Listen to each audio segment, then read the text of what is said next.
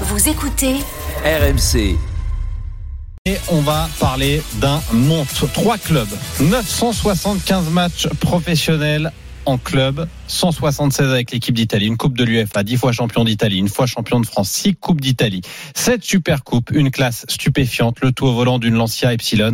Buffon n'aura pas marqué une génération d'amoureux de foot, mais bien plusieurs générations depuis son premier match à Parme en 95 jusqu'à son dernier match à Parme en 2023, presque 30 ans de carrière. Il incarne pour moi, pour beaucoup, les soirées Ligue des Champions, sans l'avoir pourtant jamais gagné. Il incarne une forme d'élégance sur et en dehors du terrain. Adversaire respecté, adulé, joueur souriant, homme non ostentatoire. Gianluigi Buffon a mis fin à sa carrière, messieurs. C'est un crève-cœur. Et pour en parler avec nous, l'un de ses anciens partenaires est là. Jonathan Zebina nous fait le plaisir Oh, d'être avec chance. nous dans l'after. Salut Jonathan. Bonsoir. Merci beaucoup d'être avec Jonathan. nous. Salut. Notre spécialiste du football italien également, Johan Crochet est avec nous. Salut Johan. Salut Timothée, bonsoir à toutes et à tous. Bienvenue. Salut Anne. Un premier mot d'abord avec Jonathan Zebina. Euh, comment euh, vous avez appris cette euh, cette nouvelle? On, on- on le croyait presque presque euh, comment dirais-je? Immortel immortel euh, sportivement parlant, euh, Buffon, et puis finalement il, il arrête. Euh, bah, écoute, ça devait quand même arriver. Euh, 45 ça devait quand ans. Arriver, il a 45 ans, euh, c'est c'est presque un, enfin c'est presque un record, on va dire.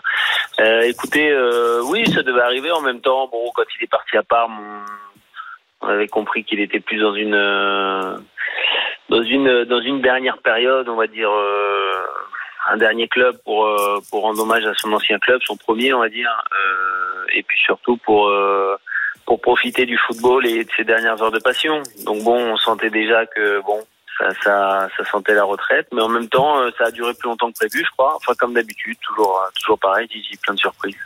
Comment comment euh, il était sur le sur le terrain euh, Tu étais défenseur central, tu l'avais derrière toi. Euh, Qu'est-ce que ça change d'avoir un, un charisme comme comme Buffon euh, derrière soi?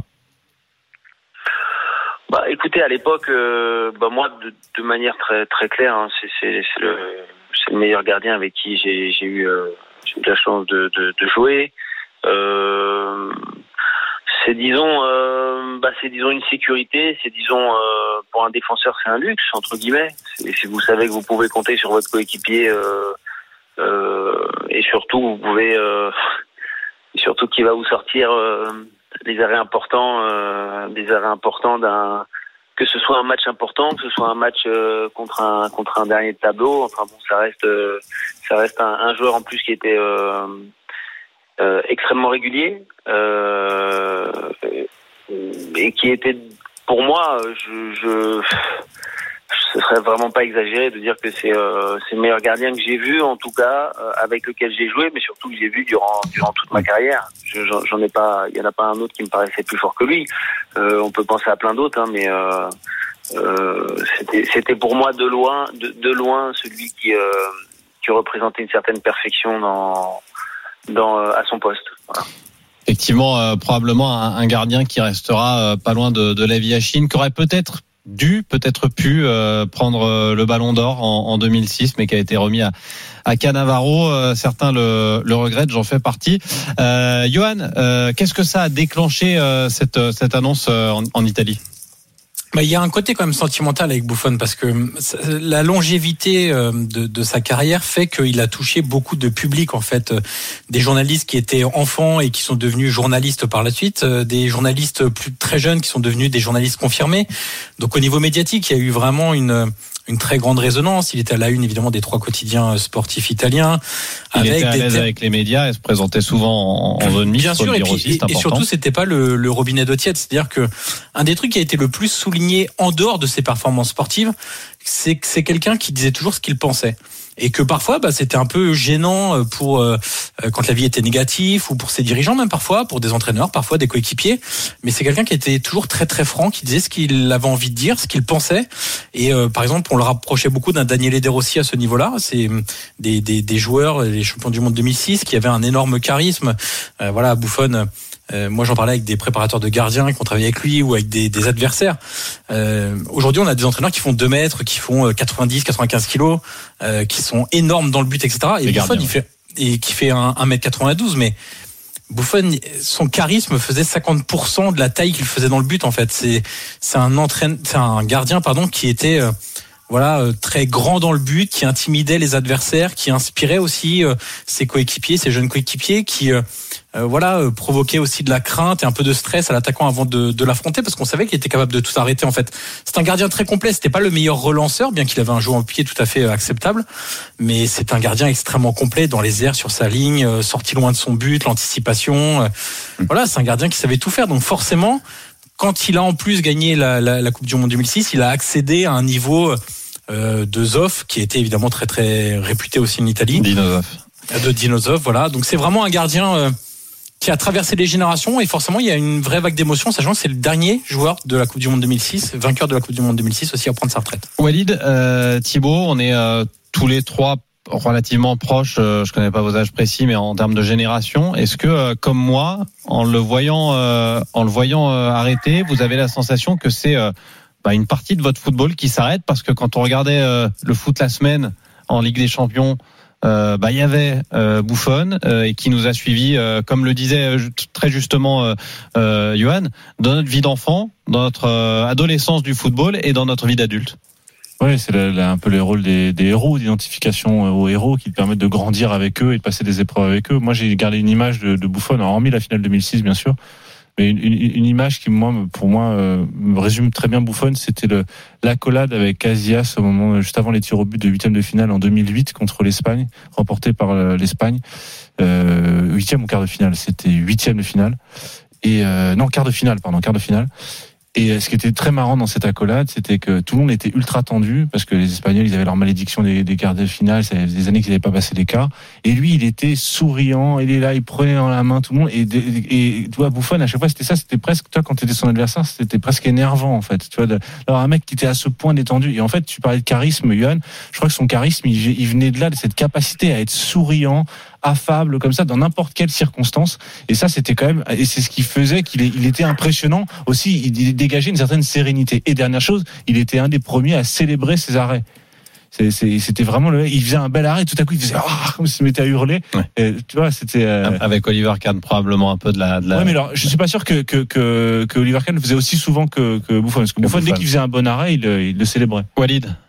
Non, bah bien évidemment que moi c'est un gardien, bah comme tous, on enfonce des portes ouvertes mais qui nous a qui nous a fasciné, euh, qui nous a aussi euh, détruit euh, sentimentalement. Hein. En 2006, euh, moi j'ai j'ai voilà 13 14 ans et je, je pleure euh, je pleure euh, je crois que j'ai un peu plus même.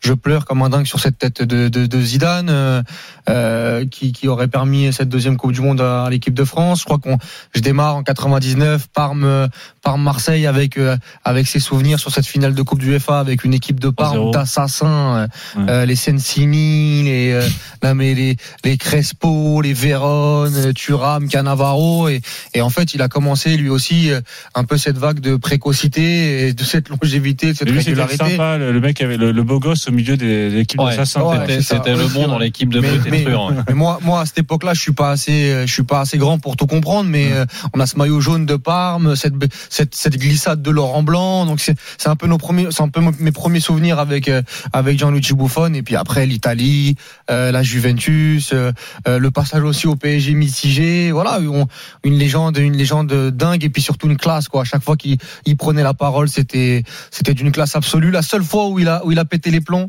c'est je sais pas si Yohan euh, s'en rappelle. La demi-finale, c'est contre le Real Madrid, ouais, ouais. où euh, sur Lucas Vazquez Benassia, où euh, où où il pète les plombs en conférence, en, zone mixte, où il où l'arbitre, je crois que à ce moment-là, c'était. Bah, on en parlera C'était surprenant parce que d'habitude, Jean-Luc Buffon, c'était toujours. On en parlera avec Yohan. C'est vrai que cette cette Ligue des Champions, c'est ce qui manque à son palmarès. Mais avant avant ça, je voulais revenir vers, vers, vers toi, Jonathan Zebina, qui a, joué avec, euh, avec Jean-Louis Buffon. On a parlé euh, de ce que c'était que de l'avoir sur un terrain derrière soi, mais tous, on est tous d'accord pour dire parce que moi je l'ai interviewé et parce que on l'a un petit peu vu en dehors. Je disais en préambule qu'il roulait en, en Lancia Ypsilon, c'est quand même représentatif dans un monde de footballeurs euh, très bling bling. Euh, quel était l'homme derrière ce, cet immense gardien?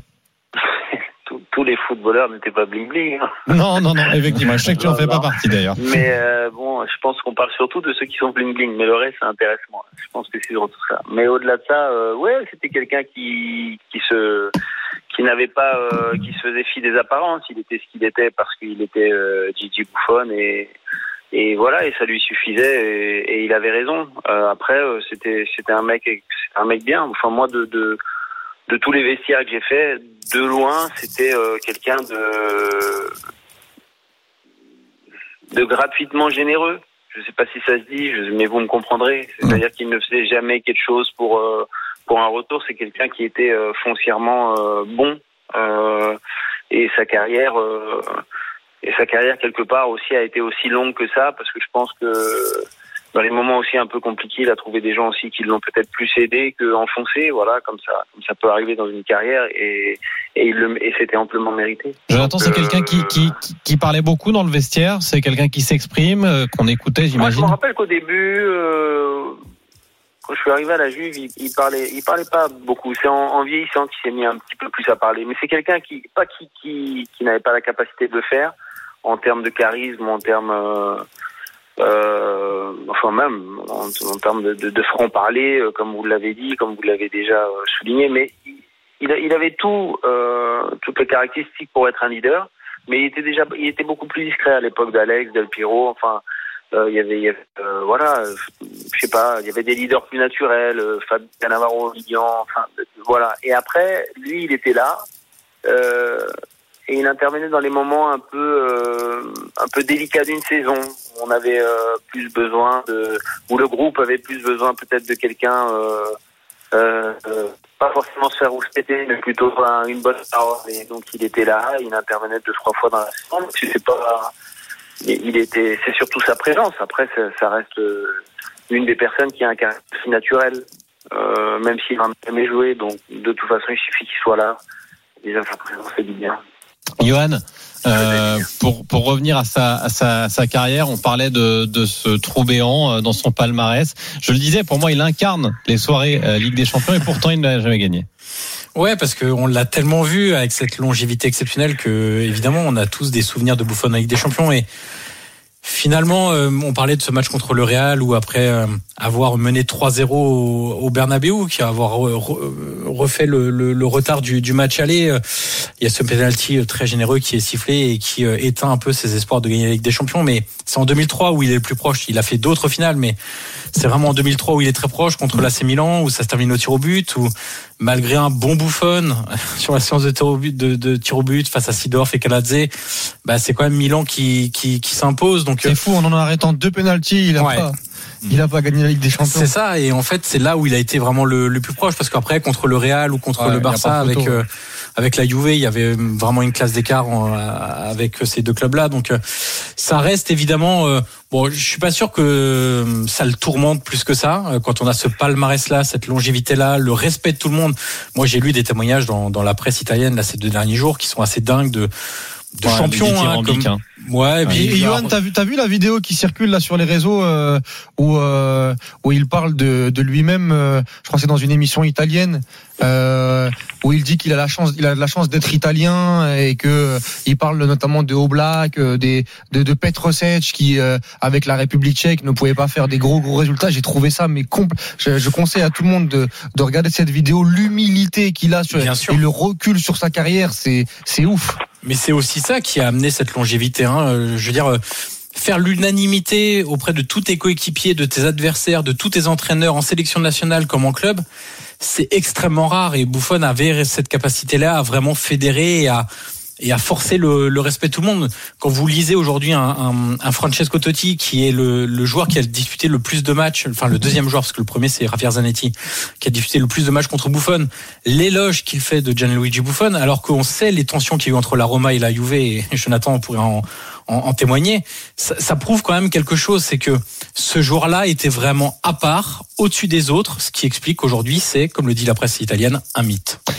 Jonathan Zebina, merci beaucoup d'avoir été avec nous, d'être venu euh, témoigner sur euh, ce qu'était Gianluigi Buffon euh, dans une cage. Je pense, et je pense que vous serez d'accord avec moi, que une autre ère de Gianluigi Buffon va s'ouvrir euh, dans, dans quelques temps et qu'on n'a pas fini d'entendre parler En de lui. Justement, avec son il- franc-parler. Il devient directeur institutionnel de la de la, La fédération. de la D'accord. fédération. Ok. Et après, à mon avis, euh, derrière Mancini, euh, Ok. oui. Merci beaucoup, Jonathan Zebina. Merci beaucoup à Yann Crochet d'avoir été ciao. avec nous.